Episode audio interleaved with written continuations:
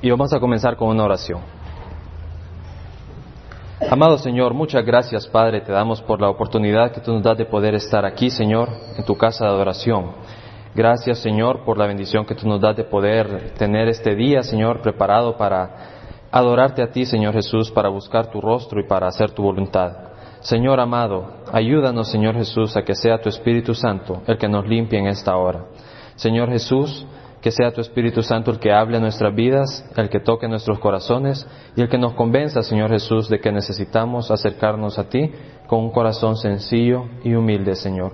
Te pedimos, Padre, que tu palabra sea pues expresada claramente, Señor Jesús, y que tu Espíritu Santo sea el que hable en esta mañana. Damos toda la honra y la gloria a Jesucristo, que se encuentra aquí y que es el único que merece toda nuestra adoración. En nombre de Cristo damos gracias. Amén. Muy bien, hermanos. Quiero decirles que a pesar de que soy una persona que se mira joven, ¿verdad? Soy una persona bien olvidadiza y a mí se me olvidan bastante las cosas. Entonces paso metido tanto en varias actividades que de repente olvido lo más importante. Y le quiero decir esto con un propósito. Hay algo que yo siempre trato de recordar y es este canto, ¿verdad? Que dice, nunca se apartará de tu boca este libro de la ley, sino que de día y de noche meditarás en él. Y si se me olvida, pues cualquier actividad del día, ¿verdad? Y cualquier cosa que tengo que hacer, lo que no tengo que olvidar es la palabra de Dios. Lo que no tengo que olvidar es buscar este conocimiento, ¿verdad? De qué es lo que Dios quiere para mi vida. Porque Dios va a demandar de mí qué hiciste mientras estuviste vivo. ¿Qué hiciste? ¿Cómo te comportaste? Entonces, pensando en esto y siguiendo con el patrón, ¿verdad? Que hemos estado siguiendo, nos toca estudiar segunda de Timoteo en el capítulo 3, versículos 1 al 9. Este pasaje, pues, en sí mismo es bastante práctico y nos habla de los hombres en los últimos días, nos habla de cómo son las personas en estos tiempos. Y yo quiero preguntarle, hermano, si usted recuerda el primer mensaje que yo traje aquí a esta congregación. En primera de Timoteo, el capítulo 1, versículo 16, ¿verdad? Hasta el 20. También me tocó hablar de falsos maestros y de estos hombres en los últimos tiempos. Y el segundo mensaje igual, ¿verdad? Entonces parece que el Señor me está indicando que tengo que hablar contra estos falsos maestros. Muy bien, en esta mañana el pasaje nos dice así, desde el versículo 1 al 5, vamos a estar meditando en este momento. También debes saber esto, que en los postreros días vendrán tiempos peligrosos, porque habrá hombres amadores de sí mismos, avaros, vanagloriosos, soberbios, blasfemos, desobedientes a los padres, ingratos, impíos, sin afecto natural, implacables, calumniadores, intemperantes, crueles, aborrecedores de lo bueno, traidores, impetuosos, infatuados, amadores de los deleites más que de Dios, que tendrán apariencia de piedad, pero negarán la eficacia de ella. A estos evita. Hermanos, el punto número uno de nuestro mensaje es, no puedes confiar en todas las personas. A veces nosotros quisiéramos poder confiar en todos, ¿verdad? Y decir, ah, pues yo puedo depositar mi confianza en mi amigo, puedo confiar en mi vecino, puedo confiar en mis estudiantes, pero no podemos confiar en todas las personas. Nosotros somos creyentes e hijos de Dios y las personas, por lo general, andan buscando sus propios deseos, andan buscando siempre salirle adelante a uno, ¿verdad? Siempre andan buscando la viveza.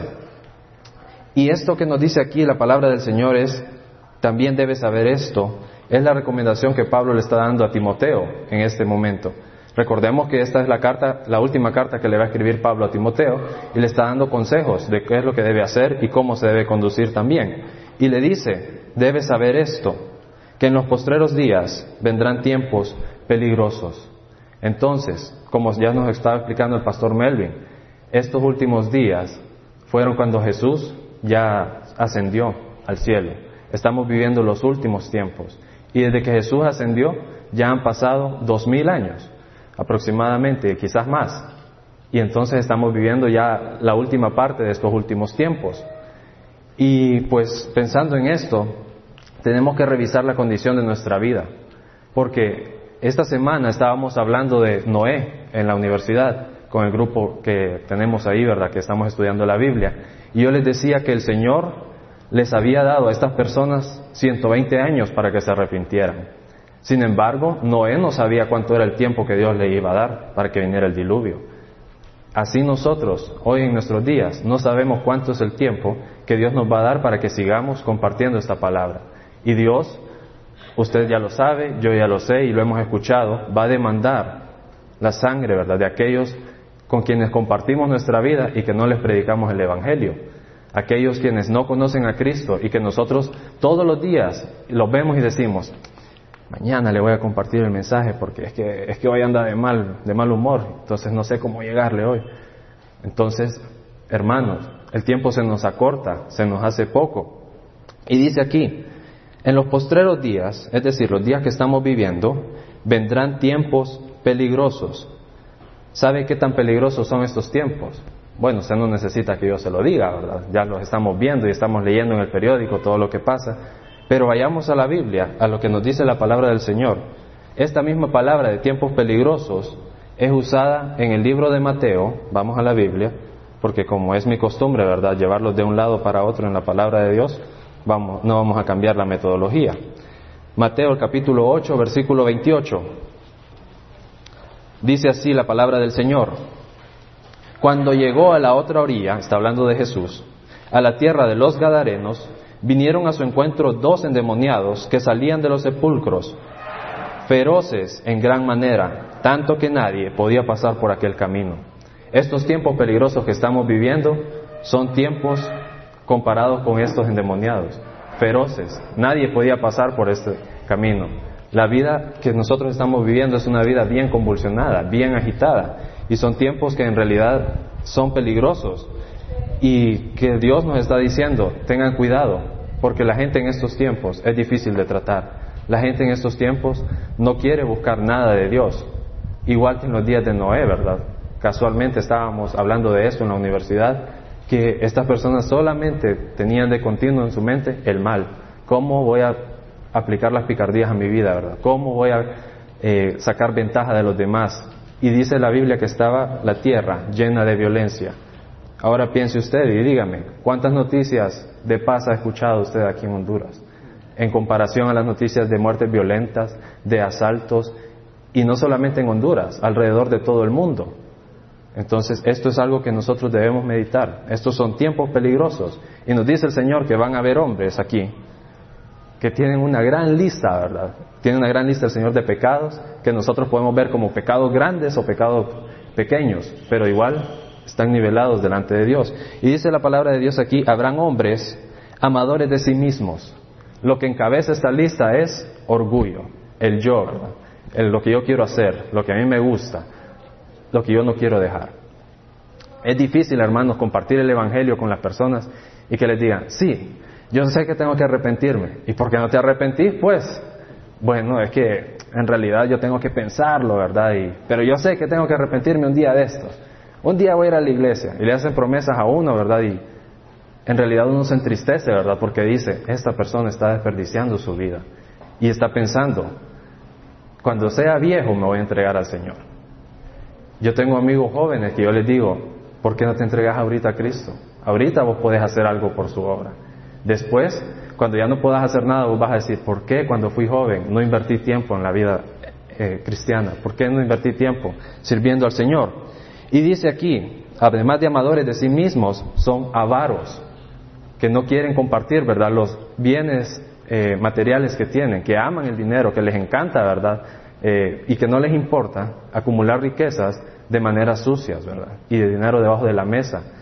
Personas que son así, vanagloriosos, personas que no les importa, ¿verdad?, sobresalir sobre los demás y ver cómo se paran sobre los otros. Tengo un compañero que estamos haciendo las tesis ahorita y entonces él presenta todo como que si él lo hubiera hecho, pero en realidad él está cometiendo un plagio, ¿verdad? Está robando el trabajo de otro y lo está presentando como suyo propio y está diciendo, yo hago un trabajo excelente, mucho mejor que el de mis compañeros, porque claro, ya es una obra presentada, pues ya es una obra revisada.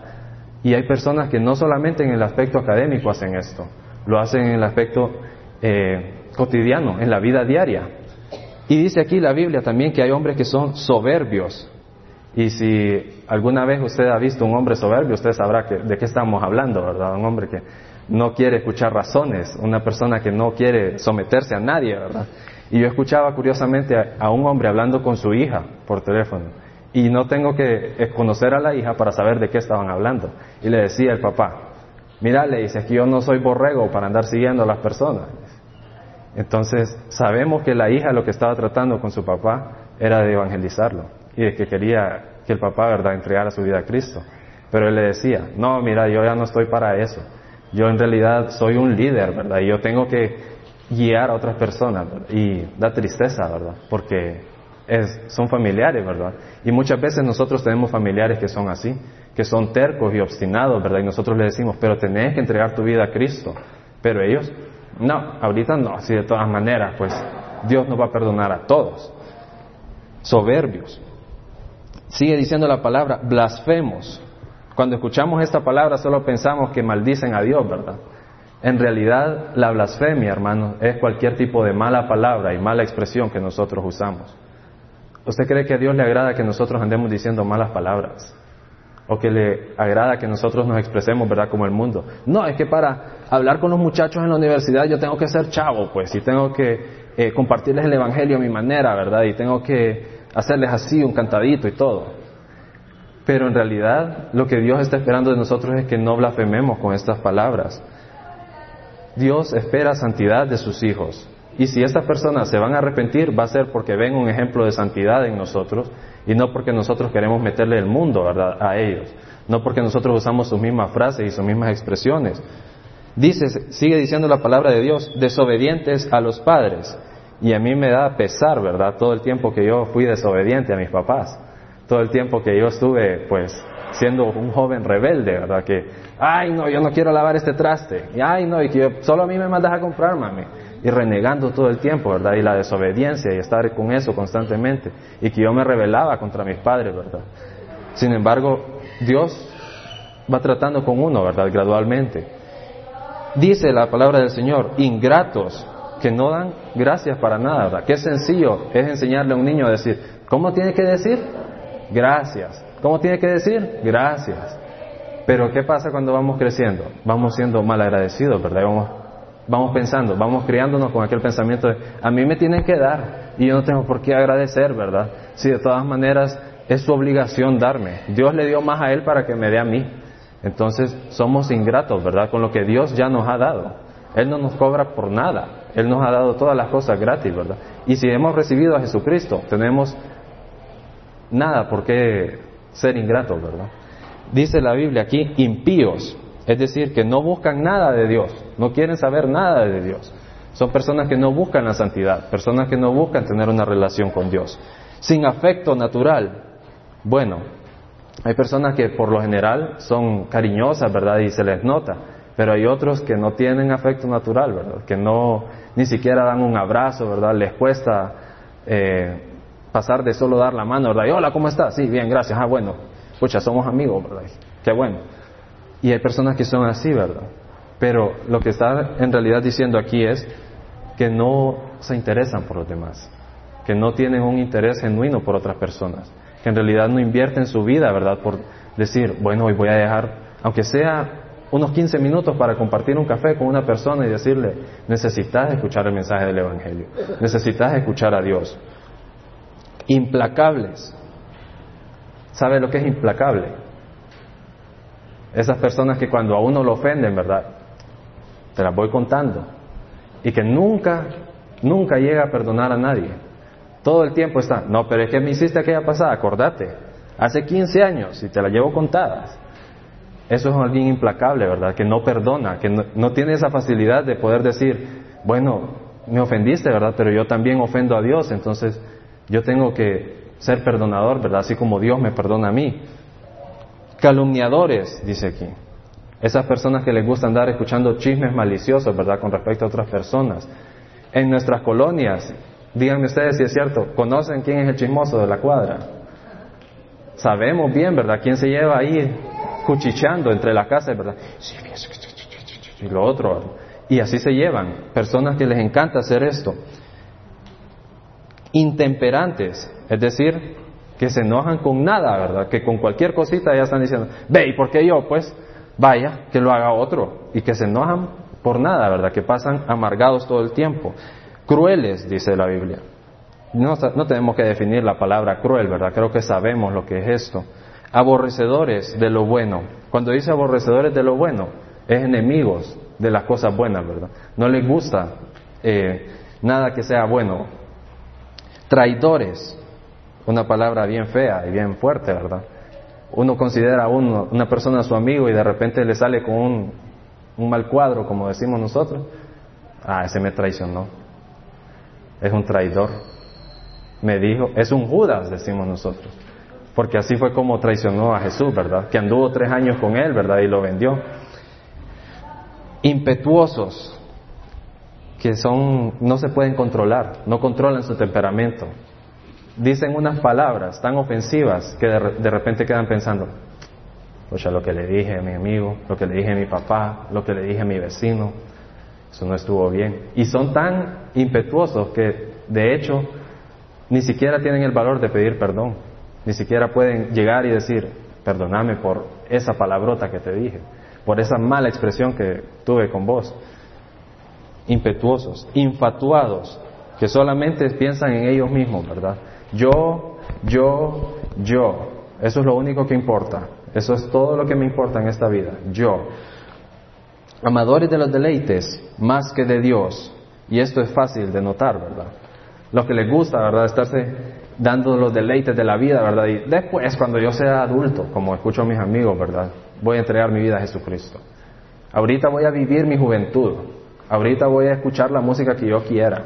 Ahorita voy a hacer lo que a mí me guste, lo que a mí me agrade. Después, si me queda tiempo, voy a servir a Dios. Dice aquí que estos son los hombres, ¿verdad? Que están viviendo en estos días.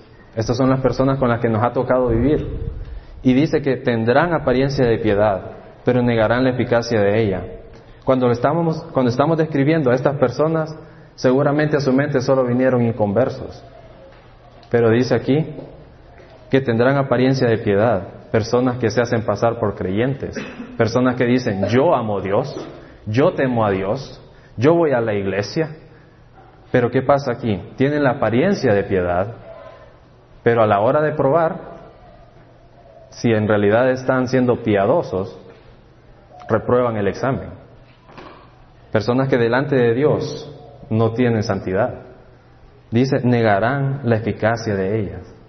Entonces, el primer punto que tenemos ahí es, no podemos confiar en todas las personas. ¿Por qué? No porque Melvin Harold lo dice, ¿verdad? Sino porque dice la palabra de Dios, a estos evita. Esta clase de personas, hermanos, no nos conviene. No nos conviene tener una relación tan cercana con ellos. Siempre es necesario presentarles el Evangelio. Siempre es necesario tener una relación, ¿verdad? Quizás un saludo o compartir un momento, pero ya no podemos tener una relación tan cercana con estas personas. ¿Por qué? Porque estas personas nos quitan la santidad, nos quitan la comunión con Dios. Entonces, hermanos, pensando en esto, vayamos al libro de Mateo, en el capítulo 7, versículo 15. Pensando en que estas personas se hacen llamar creyentes, pero en realidad no tienen temor de Dios en sus vidas. Dice aquí la palabra del Señor en Mateo el capítulo 7, versículo 15. Guardaos de los falsos profetas que vienen a vosotros con vestidos de ovejas, pero por dentro son lobos rapaces. Por sus frutos los conoceréis. ¿Acaso se recogen uvas de los espinos o higos de los abrojos? Así, todo buen árbol da buenos frutos, pero el árbol malo da frutos malos. No puede el buen árbol dar malos frutos, ni el árbol malo dar frutos buenos. Todo árbol que no da buen fruto es cortado y echado en el fuego. Así que por sus frutos los conoceréis. Si usted conoce personas que dicen, soy cristiano, yo amo a Dios, yo sirvo a Dios, pero que en realidad no están dando un fruto de ser verdaderos creyentes, si en realidad estamos viendo aquí que son falsos maestros es nuestro deber llamarles la atención, ¿verdad? Y decirles, revisa tu vida delante de Dios. No porque yo te lo digo, porque la palabra de Dios me dice que en los últimos días hay personas que tienen estas características Y antes de que nosotros vayamos a presentarle esto, nos dice la palabra de Dios que no podemos andar juzgando a los demás, ¿verdad? En el, en el mismo capítulo 7 nos dice que no debemos juzgar para no ser juzgados, porque con la medida con que nosotros juzgamos, Dios nos va a juzgar. Entonces, primero tenemos que tener una vida limpia de todas estas cosas que aparecen en 2 de Timoteo 3 para poder discernir, ¿verdad? Y decir, ah, esta persona dice que es creyente, pero en realidad yo no le miro actitudes de ser un hijo de Dios. Necesita esta persona en realidad tener un compromiso con Dios. ¿Y quién es el llamado para llamar a estas personas a la comunión con Dios? Somos nosotros. Cada uno de nosotros tiene ese llamado de parte de Dios. Yo me acuerdo que una noche yo me levanté llorando, ¿verdad? Y me senté en un sillón ahí, estaba llorando, era como la una de la mañana. Y como siempre tengo la mala costumbre de ir a encender la luz, se levantaron mis papás. Y entonces me dijeron, ¿por qué estás llorando? Porque el Señor me está llamando y yo no sé a qué, les decía yo. Y la palabra de Dios me está diciendo que yo tengo que compartir el Evangelio. ¿Creen ustedes que en ese periodo de mi vida estaba leyendo la Biblia? ¿Creen que tenía una relación con Dios? En realidad Dios me estaba llamando a decir, tenés que predicar el Evangelio, tenés que compartir esta palabra. Y yo decía, es que yo no sé a qué me está llamando. Entonces, el llamado es claro, hermano. Predicar la palabra de Dios. Los últimos tiempos son peligrosos, son feroces como los endemoniados gadarenos, ¿verdad?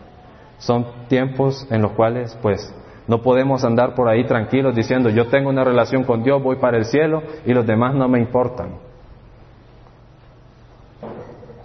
613 mandamientos pide el Señor, ¿verdad? El que quebrante uno está hule.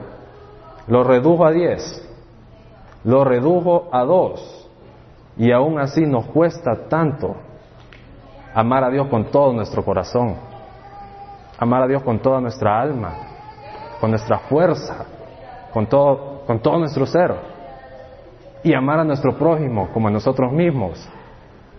Es fácil decirlo, es fácil decir, yo amo, yo amo a David, yo amo al hermano Mario, es fácil.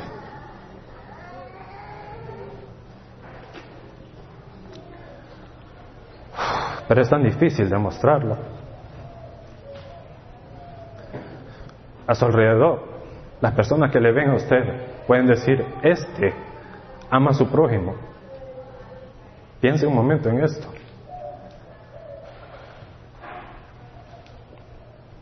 Pueden decir de usted, en realidad este me ama a mí. En realidad, esta persona está orando por mí. Se interesa por mí. Ahorita es el pañuelo. Sigamos, hermanos. ¿Por qué les digo esto? Porque Dios les ama y yo les amo. Y yo no quiero que Dios les vaya a decir, miren, durante el tiempo que ustedes estuvieron en la tierra, no hicieron lo que yo les pedí. Primera de Corintios, capítulo 3. Dejemos que la palabra de Dios sea la que hable. Primera de Corintios, capítulo 3, versículo 13. Dice la palabra del Señor, la obra de cada uno se hará manifiesta, porque el día la declarará, pues por el fuego será revelada, y la obra de cada uno, cual sea, el fuego la probará. Si permaneciere la obra de alguno que sobreedificó, recibirá recompensa. Si la obra de alguno se quemare, él sufrirá pérdida, si bien él mismo será salvo, aunque así como por fuego. ¿No le daría pesar, hermano, que todo su trabajo, todo lo que usted ha hecho, se pierda de un día para otro? Hay personas que en el huracán Mitch perdieron, ¿verdad?, todo lo que tenían. Ahora imagínense trabajar toda una vida, ¿verdad?, por servir a Dios, trabajar, ¿verdad?, todo ese tiempo por querer acumular riquezas en el cielo, porque eso es bíblico. Imagínese usted si su obra lo que usted está haciendo, cuando sea probado por el fuego, se pierda. Todo lo que hizo en esta tierra, toda esa bendición espiritual se pierda. Nuestra obra va a ser manifestada en aquel día, todo lo que nosotros hemos estado haciendo. Dios va a demandar algo de nosotros. Dice también Primera de Corintios, el capítulo 11, versículo 19.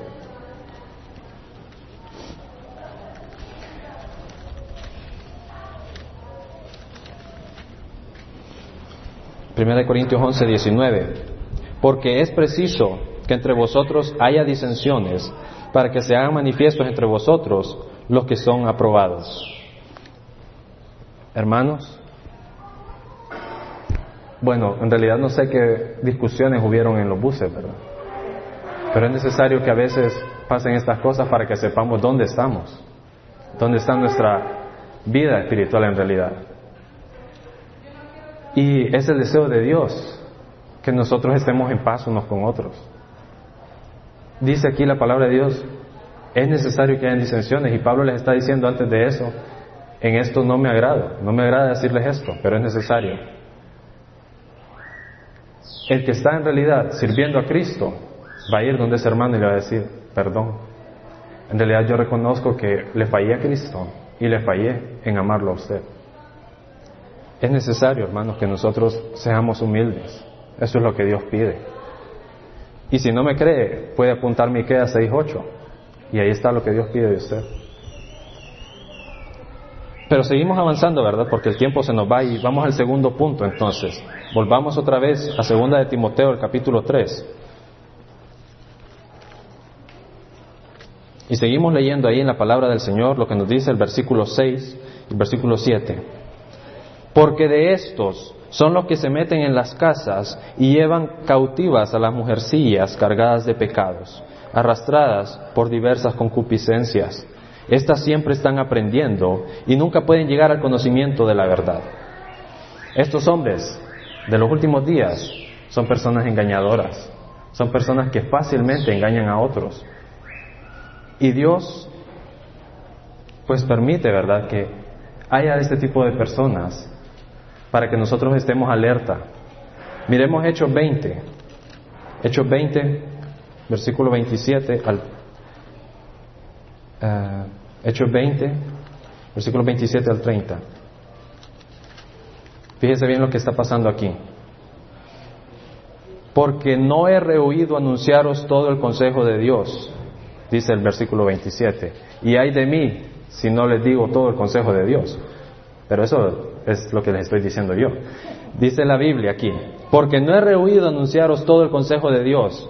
Por tanto, mirad por vosotros y por todo el rebaño en que el Espíritu Santo os ha puesto por obispos, para apacentar la iglesia del Señor, la cual él ganó por su propia sangre. Porque yo sé que después de mi partida entrarán en medio de vosotros lobos rapaces que no perdonarán al rebaño. Y de vosotros mismos se levantarán hombres que hablen cosas perversas para arrastrar tras sí a los discípulos. Es el deber de cada uno de sus ancianos, hermanos, de sus ancianos que les ama y que ora por ustedes, estar revisando que no haya de este tipo de personas en la iglesia, que no haya personas que son amadores de sí mismos, que son orgullosos, que son impetuosos, ¿verdad? Que son personas que en realidad no tienen ningún aprecio por ustedes. Es nuestro deber, hermanos, velar por estas personas y oramos por ustedes, por cada uno, por nombre pidiéndole al Señor, ¿verdad?, que los libre ustedes de cualquiera de estas personas.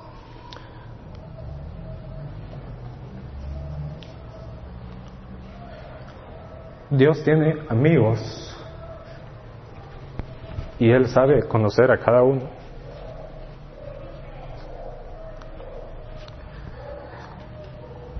Veamos un poquito atrás del libro de Hechos, en el libro de Juan, el capítulo 15. Sí. Y ustedes dirán, ¿por qué Melvin Haro lee tantos pasajes? Bueno, porque yo lo único que puedo contarles es de mi historia, ¿verdad? Pero yo lo que quiero contarles es lo que el Señor dice en su palabra. Dice el Señor así,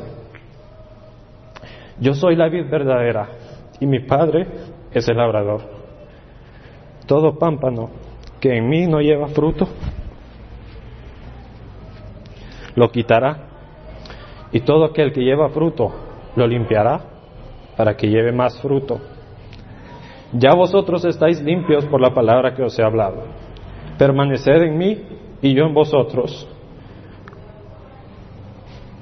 Como el pámpano no puede llevar fruto por sí mismo, si no permanece en la vid, así tampoco vosotros, si no permanecéis en mí.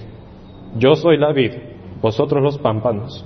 El que permanece en mí y yo en él, este lleva mucho fruto, porque separados de mí nada podéis hacer.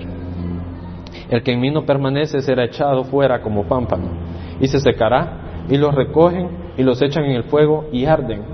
Si permanecéis en mí y mis palabras permanecen en vosotros, pedid todo lo que queréis y os será hecho.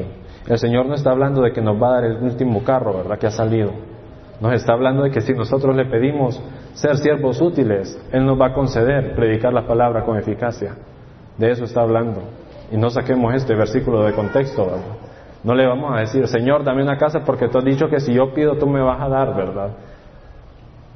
Esto es lo que hacen los falsos maestros. Le dicen, de su dinero, de su diezmo, y que Dios le va a proveer diez mil, cincuenta mil, cien mil, grandes cantidades. Eso no es lo que está diciendo aquí la palabra de Dios. Pero estamos eh, viendo los amigos de Dios. En esto he glorificado mi Padre, en que llevéis mucho fruto y seáis así mis discípulos. Como el Padre me ha amado, así también yo os he amado. Permaneced en mi amor. Si guardareis mis mandamientos, permaneceréis en mi amor. Pongamos atención en esto, hermanos. Pensemos en estos versículos. Jesús los está diciendo a sus discípulos, permanecer en mi amor. Así como yo he guardado los mandamientos de mi Padre y permanezco en su amor. Estas cosas os he hablado para que mi gozo esté en vosotros y vuestro gozo sea cumplido. Este es mi mandamiento, que os améis unos a otros como yo os he amado. Nadie tiene mayor amor que este, que uno ponga su vida por sus amigos. Y dice Jesús, ustedes son mis amigos si hacen lo que yo les mando. Ya no los voy a llamar siervos porque el siervo no sabe lo que hace su Señor pero los he llamado amigos porque todas las cosas que oí de mi Padre se las di a conocer a ustedes. Ustedes no me eligieron a mí, sino que yo los elegí a ustedes. Y los he puesto para que vayan y lleven fruto. Y su fruto permanezca, para que todo lo que pidierais al Padre en mi nombre, Él se los dé a ustedes. Esto les mando, que se amen unos a otros. Creo que Jesucristo hablaba bien claro está haciendo un uso de una metáfora, ¿verdad? Con respecto a la vid. Y está hablando de que quienes llevan fruto y quienes no llevan fruto. Y quiénes son sus amigos. Y ya sabemos quiénes son los amigos de Dios.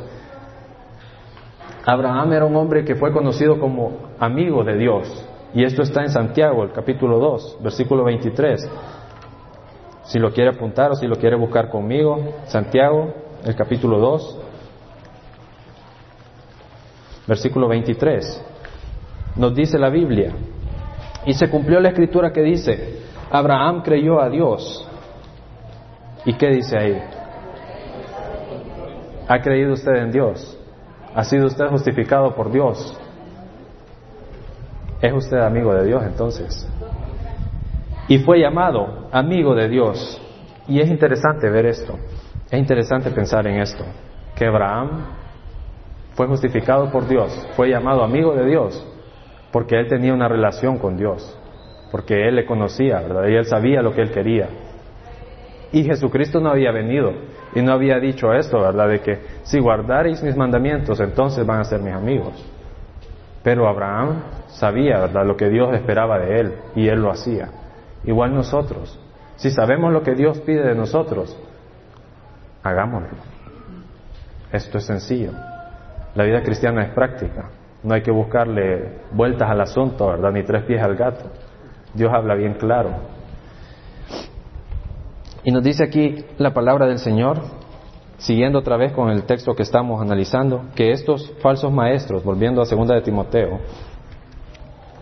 estos falsos maestros y estos hombres de los últimos días, se meten en las casas y llevan cautivas a las mujercillas.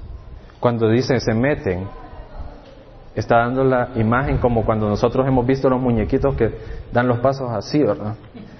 Y que empiezan a meterse en hurtadillas a todos lados, sin hacer bulla, sin que nadie quiera verlos. Y eso es lo que hacen estos falsos maestros.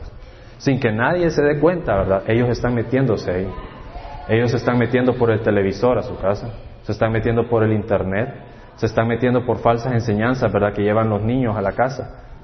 Entonces, Dios nos está pidiendo que seamos alertas en esto. Y dice aquí que llevan cautivas a las mujercillas cargadas de pecados.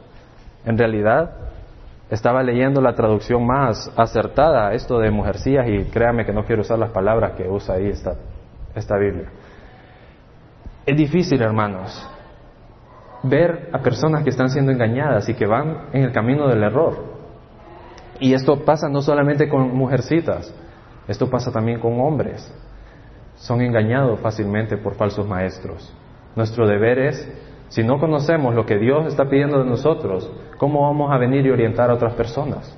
¿Cómo vamos a venir y decirles, no, Dios lo que espera de vos es esto, esto y lo otro? Si nosotros no conocemos la palabra de Dios. Esto no puede ser así, hermanos. Hay personas que están siendo engañadas. Y dice aquí, están cargados de pecado, arrastrados por diversas concupiscencias. No pueden arrepentirse por sí mismos, no pueden venir al conocimiento de Jesucristo. Están cargados de pecado, tienen lleno de pecado su vida y quizás quieran arrepentirse, pero no hay nadie que les lleve el mensaje de salvación y les diga, necesitas entregar tu vida a Jesucristo porque el juicio viene. Hay personas que tratan de obviar eso y decir, Dios es amor y Dios nos va a perdonar a todos y todos somos hijos de Dios. Bueno, si así fuera, entonces mejor me voy a sentar, ¿verdad? Y dejamos el tiempo, ¿verdad? Y nos vamos un domingo a pasear con nuestra familia. Dios va a traer juicio. Y lo que nosotros esperamos es permanecer fieles delante de Dios y que Él nos diga, bien, buen siervo y fiel. ¿O no? Bueno. Y sigue diciendo aquí, estas están siempre aprendiendo y nunca pueden llegar al conocimiento de la verdad. Los falsos maestros siempre les van a imponer cargas y siempre les van a decir, haga esto y lo otro, haga aquí, haga allá, pero nunca van a llegar al conocimiento de Jesucristo, porque no lo tienen. Usted tiene a Cristo, usted es el encargado de ir y comunicar esta verdad a ellos. Usted es el encargado de decir, mira, Jesucristo pagó un precio alto por mi vida, por tu vida, y porque yo te amo, te estoy compartiendo esto. Porque yo te quiero y te quiero ver en el cielo, te estoy diciendo que Jesucristo es la única respuesta. Y sigue diciendo aquí que nunca pueden llegar al conocimiento de la verdad. Falsos maestros. En el Antiguo Testamento hubo un hombre que era un falso maestro que se hacía pasar por una persona piadosa. Y si usted no sabe de quién estamos hablando, vamos a ir al libro de Números, en el capítulo 24. Números, el capítulo 24. Los falsos maestros, hermano, saben que son falsos. Ellos lo, ellos lo saben. Números, capítulo 24, versículo 14. Dice así la palabra del Señor. He aquí yo me voy ahora a mi pueblo. Se estaba regresando este profeta falso. Por tanto, ven, te indicaré lo que este pueblo ha de hacer a tu pueblo en los postreros días. Y tomó su parábola y dijo, dijo Balaam, hijo de Beor, dijo el varón de ojos abiertos, parece que fuera piadoso, dijo el que oyó los dichos de Jehová y el que sabe la ciencia del Altísimo, el que vio la visión del Omnipotente, caído, pero abiertos los ojos. Él conocía la verdad, él estaba comunicando una verdad, pero ¿qué pasaba con Balaam? Estaba caído, y él mismo lo reconoce. Dice ahí caído, pero que tenía abiertos los ojos. O sea, conocía la verdad, pero quería seguir en el error. No podemos seguir en el error si nosotros conocemos la verdad. Dios no espera eso de nosotros. Dios va a demandarnos a nosotros. Va a haber un juicio, el tribunal de Cristo. Y ahí nuestras obras van a ser manifiestas. Espero que no estemos siendo como estos hombres de los últimos días, porque no solamente habían de estos en los últimos días, ya ven Balaam. Y estábamos hablando de Abraham, que era amigo de Dios. Y Abraham tuvo un hijo que se llamaba Isaac. E Isaac tuvo un hijo que se llamaba Jacob. Y le cuento algo que dice la palabra del Señor. Si volvemos otra vez a segunda de Timoteo, ¿verdad? Disculpen que nos he llevado de aquí para allá. Segunda de Timoteo, capítulo 3. Quizá me estoy saltando un poquito la predicación, pero quiero hacer, señalar esto. El versículo 13. Mas los malos hombres y los engañadores irán de mal en peor, engañando y siendo engañados. Los que engañan a otros van a resultar ser engañados. ¿Sabe usted lo que significa el nombre de Jacob? el que suplanta. Jacob era especialista en jugarle la vuelta a cualquiera. Y aún así, de Jacob salió la nación de Israel. Pero usted me va a decir, ¿cómo es esto? Si Jacob era gran pícaro. ¿Sabe cómo pasó esto? Vayamos al libro de Génesis, capítulo 32. Usted conoce bien la historia de Jacob, ¿verdad? Que trabajó por las hijas de Labán y trabajó por el ganado, ¿verdad? Y siempre estuvo constantemente, ¿verdad? En la picardía, hasta que un día pasó lo que tenía que pasar. Génesis 32, versículo 22 al 31, vamos a leer. Y se levantó aquella noche Jacob y tomó sus dos mujeres y sus dos siervas y sus once hijos y pasó el vado de Jaboc. Los tomó pues e hizo pasar el arroyo a ellos y a todo lo que tenían. Así se quedó Jacob solo y luchó con él un varón hasta que rayaba el alba. Y cuando el varón vio que no podía con él, tocó en el sitio del encaje de su muslo y se descoyuntó el muslo de Jacob mientras con él luchaba. Y dijo, déjame porque raya el alba. Y Jacob le respondió, no te dejaré si no me bendices. Y el varón le dijo, ¿cuál es tu nombre? Y él respondió, Jacob. Y aquí empieza el cambio en la vida de Jacob. Y el varón le dijo, no se dirá más tu nombre Jacob, sino Israel. Es decir, vas a ser otra persona, vas a ser diferente. Ya no vas a ser quien había sido antes, aquel pícaro que pasaba engañando, ¿verdad? Y que le jugaba la vuelta a todos. Porque has luchado con Dios, le dice, y con los hombres, y has vencido. Entonces Jacob le preguntó y dijo, declárame ahora tu nombre. Y el varón respondió la pregunta retórica que Dios hace, ¿verdad? ¿Por qué preguntas por mi nombre? El nombre de Dios es santo, ¿verdad? Y entonces sabemos que este hombre era el varón de Dios, Jesucristo. Y lo bendijo allí. Y llamó Jacob el nombre de aquel lugar Peniel, porque dijo, vi a Dios cara a cara y fue librada mi alma. Y cuando había pasado Peniel, viene la frase importante que cambió la vida de Jacob, le salió el sol. Es decir, ya era otra persona, ya no estaba peleando en la oscuridad, ahora tenía la luz de Cristo, tenía la luz del Evangelio. Igual estábamos nosotros, sin Cristo estábamos en tinieblas, estábamos ciegos, cualquier falso maestro podía venir y engañarnos.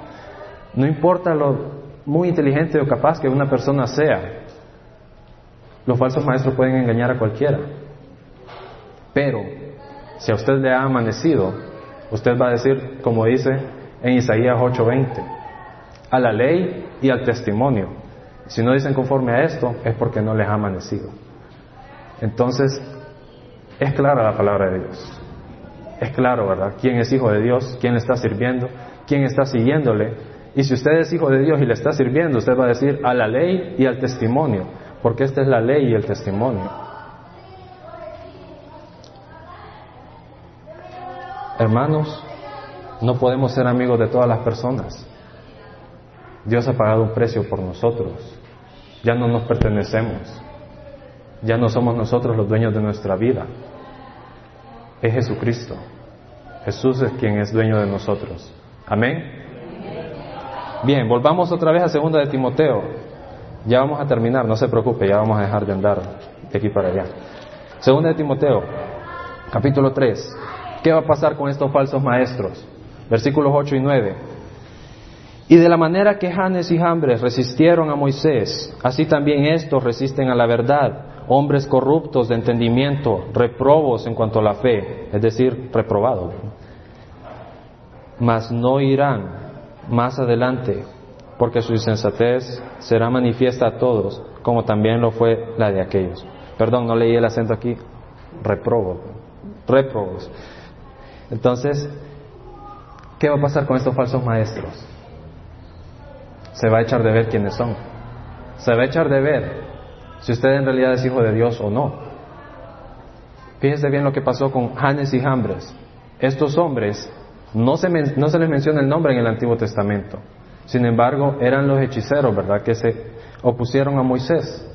Entonces, ya para estar cerrando los pensamientos, ¿verdad?, vamos a buscar una cita más en el libro de Éxodo, capítulo 7.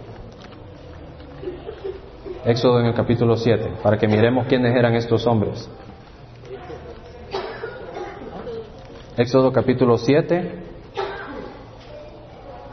Y vamos a, ver desde el versículo 8 al 13.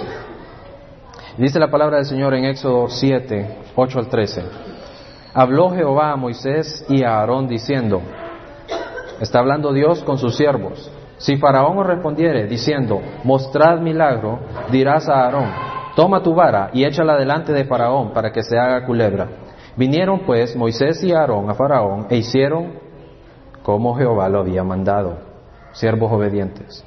Y echó Aarón su vara delante de Faraón y de sus siervos y se hizo culebra. Entonces aparecieron los falsos maestros. Llamó también Faraón sabios y hechiceros. Cuando dice hechiceros aquí está hablando de encantadores de serpientes también. E hicieron también lo mismo los hechiceros de Egipto con sus encantamientos. Estaban haciéndose pasar por hombres que también tenían el poder de Dios. Al igual que Aarón tiró la vara, ¿verdad? Y se volvió culebra, nosotros también podemos, porque nosotros también tenemos nuestros dioses, ¿verdad? Y ya tiraron la vara. Falsos maestros. Pues echó cada uno su vara, las cuales se volvieron culebras, mas la vara de Aarón devoró las varas de ellos. Y el corazón de Faraón se endureció y no los escuchó, como Jehová lo había dicho. En cuanto se presentan, parece que fueran de los mismos, ¿verdad? Ah, vieron eso. Igual que como Aarón, estos dos lo hicieron. Entonces no hay diferencia entre dioses. El Dios es el mismo. El Dios el que usted sirve es el mismo que sirven todas las demás personas. Yo he escuchado eso. Que dicen, sí, todos tienen el mismo Dios. Religiones hay miles, pero todas tienen el mismo Dios. Esto no es así. Esto no es así.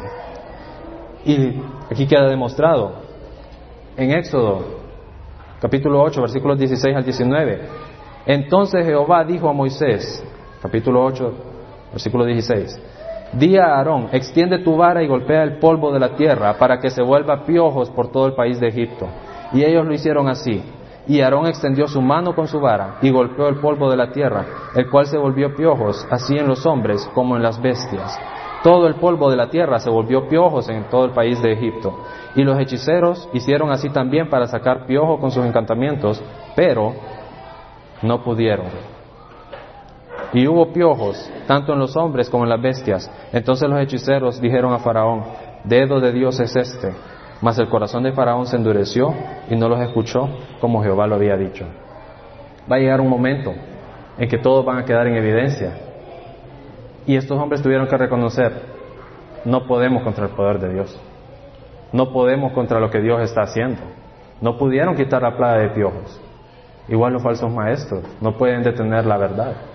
No pueden detener la palabra de Dios. No pueden detenerle a ustedes si usted es entregado a Jesucristo y quiere compartir el Evangelio. Y esto es así. Ellos tuvieron que reconocer, dedo de Dios es este, Sabían que no era Moisés y Aarón los que estaban haciendo payasadas ahí. Sabían que ellos eran enviados por Dios. Pero el corazón de Faraón se endureció, dice la Biblia. Lo que hacen los falsos maestros es endurecer el corazón de las personas. Ahora, nosotros tenemos que tener cuidado, hermanos, de leer esta lista, meditar en esto que aparece en 2 de Timoteo 3 y ver que nosotros no estemos cayendo en esto. Es importante que nosotros revisemos nuestra vida delante de Dios. No porque Melvin Harold se lo dice, sino porque Dios así lo expresa. Ojalá ninguno de nosotros sea un falso maestro, sea alguien que esté enseñando el error. Ojalá nuestro deseo genuino sea seguir a Jesucristo. Y ojalá sea compartir la verdad del Evangelio.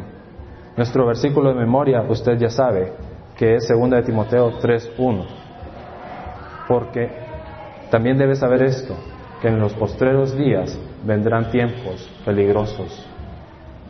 Estamos viviendo tiempos peligrosos, hermano. Y es necesario que nuestra comunión con Cristo sea constante, sea firme. Va a pasar la semana, ¿verdad? Pero nosotros debemos estar pendientes de no olvidarnos de este libro, ¿verdad? Y si se les olvida Josué 1, 8 y 9, acuérdese de Isaías 8, 20. A la ley y al testimonio. Si no dijeren conforme a esto, es porque no les ha amanecido. Hermanos, es necesario es necesario que hagamos esto.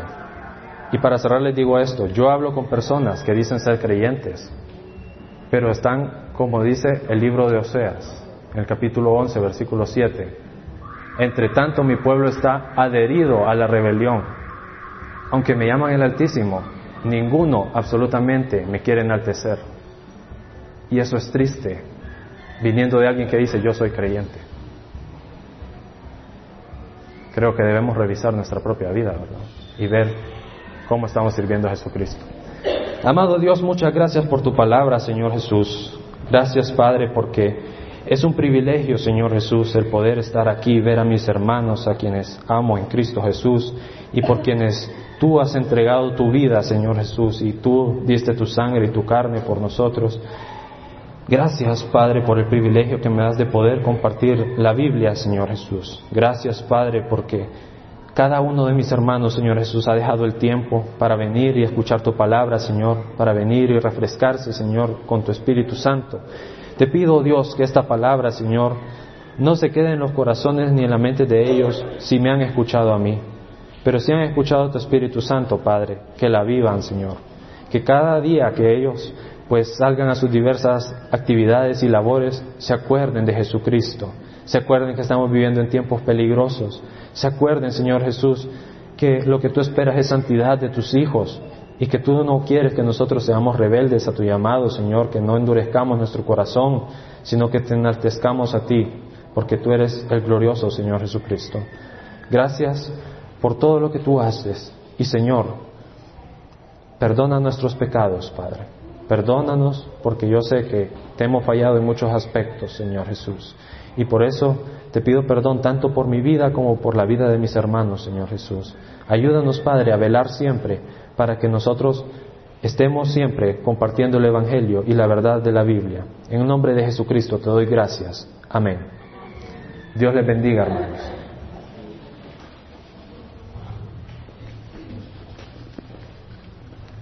Nuestro versículo de memoria